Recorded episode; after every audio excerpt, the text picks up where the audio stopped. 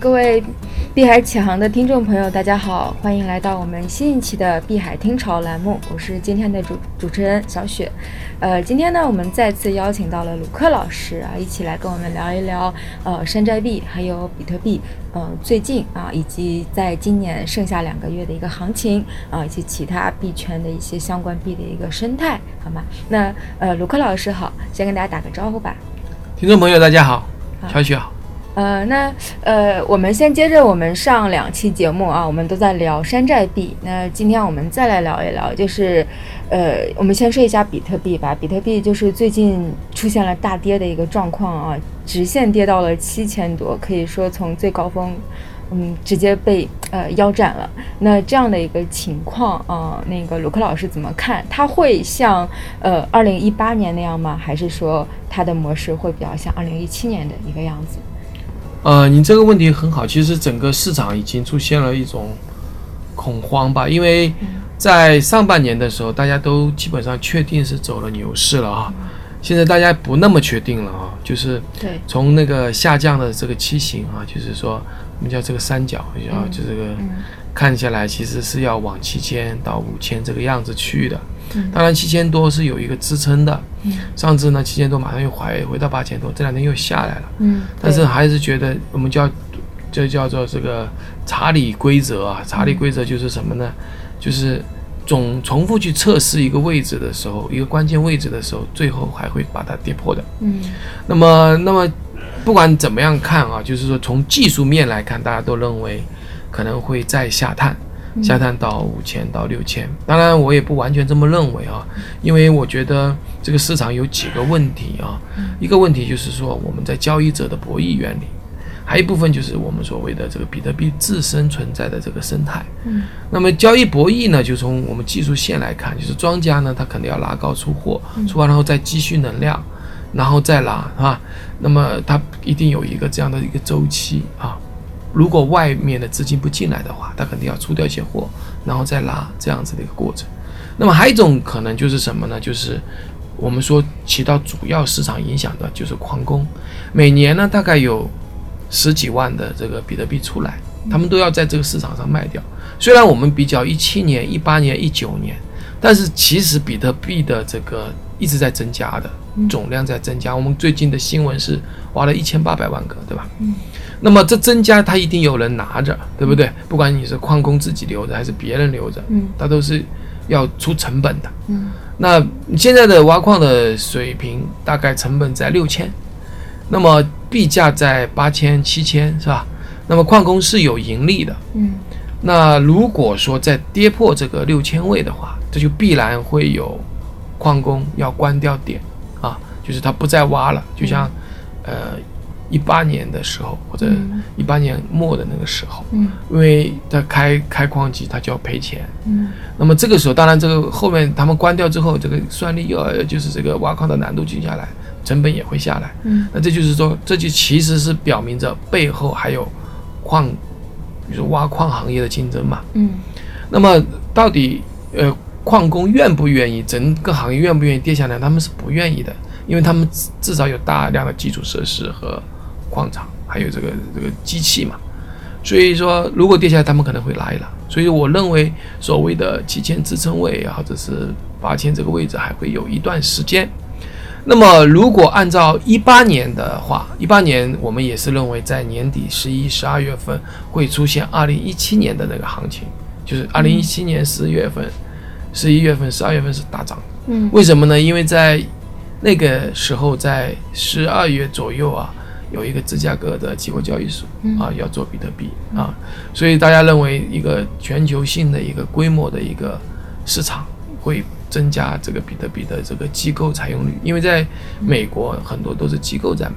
嗯，那么一八年的时候就出现很大的变化，当时有一个特殊的诱因，就是在这个呃，当然没有别的，就只有一个诱因，就是因为比特币的这个大战。啊，比特币内部的大战，所谓内部大战就是比特币现金、比特币还有比特币 SV，啊，三者的较力，因为他们都是用同一个算法，同一个这个挖矿啊机器，然后呢，他们呢其实有一个竞争的关系。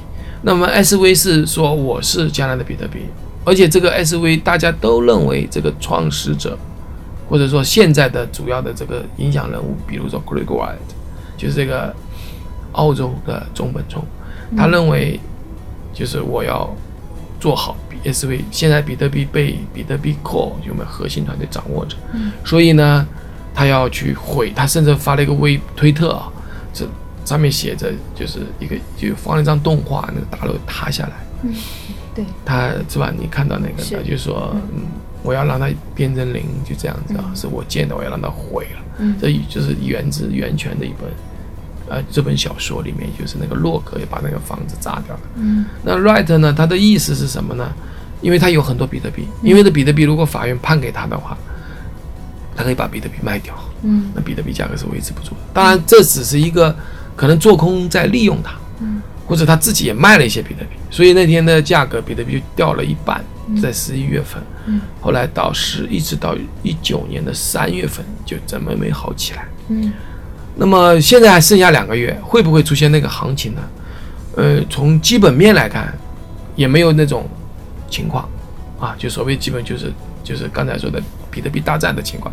显然，目前比特币现金和比特币呃 SV 还有比特币之间没什么那么大的冲突了啊，就是他们还是比较和谐的，也就是各各管各的吧。嗯那么至于说后两个月有没有可能再回下来呢？我觉得也有可能，就是它可能会做一个深蹲啊，可能这个深蹲的目的呢，其实是为了再跳起来长得更。高哎，对，按照比特币这个四年的周期啊，这是有些人画出来的，嗯。我不知道他是按两百天还是按月线画出来的。嗯。呃，它是每四年，它就有一个十倍，而这个十倍不是说，呃，一这四年每天涨，而是前面三年是比较消化泡沫、纠正价格的时候，最后一年涨。那么也就是说，这四年的最后一年就是减半的前后半年，嗯也就是明年。也就是说，如果说按照这种规律的话，也就是说，就算我们下半年是跌的，那么二零年的五月份减半嘛，减产之后后半年一定是涨的。嗯那这这种可能性是非常大的，就按照嗯以前的规律来看，嗯那么这种涨法是可以的。那么这种涨法是如果复制历史的话，就是会出现什么呢？在减半的那一天，可能会我们叫买呃就叫叫 buy the rumor，sell the news，、嗯就是减半的当天或者那个时候叫利多出尽，就没有更多的利多了嘛。前面是在运作这个消息啊，明天减半，明天几个月就要减半了，大家都会疯狂的买进去。但是，一旦到了那一天之后，可能就就就没有后面就没有预期了嘛，再再减半要到四年，是不是？所以可能会价格会最高之后再回来，啊，有人会利用这个消息。那么但但是在下来的时候呢，再过一段时间真实减半了，产量减少，产量减少的话，我们通过经济学原理，供应减少，需求增加，那么它的价格还是会上去的。嗯，也就是说下半年肯定会涨。那么现在到到减半的时间还有七个月吧？嗯对，那么前面会不会有一波涨幅？一定要有，否则的话就会到明年减半的话就会很尴尬。嗯啊，就会很尴尬，就会出现大幅的跳动。我说的四年一周期是十倍哦，嗯啊，最后一年涨十倍哦，这是非常大的一个涨幅。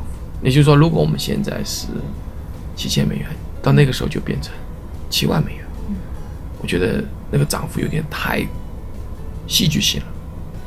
当然，还有一个原因，有可能不走那个状态，为什么呢？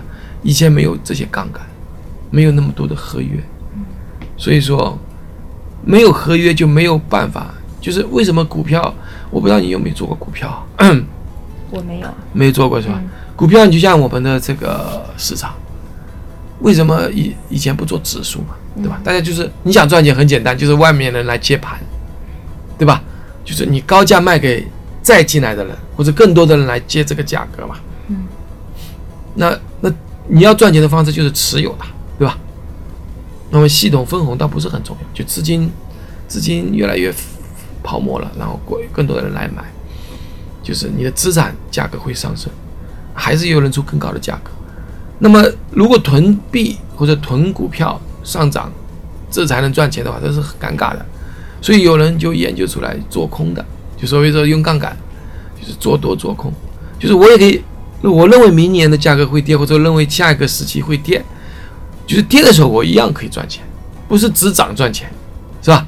那我觉得后面的行情会跌，价格会跌，但我先借来我卖掉，然后到下面那个低价的时候买进还给你，也就是说涨跌都可以怎么样赚钱？嗯。那么也就是说，这样的话，就是按照芝加哥的这个主席啊，好像是主席，前段时间说了一段话，他说，呃，有了合约之后，比特币的价格不再有泡沫了，因为泡沫有人会利用这个，泡沫高了，我会刺破它，所以所以说很难讲会不会复制以前的那种状态，啊。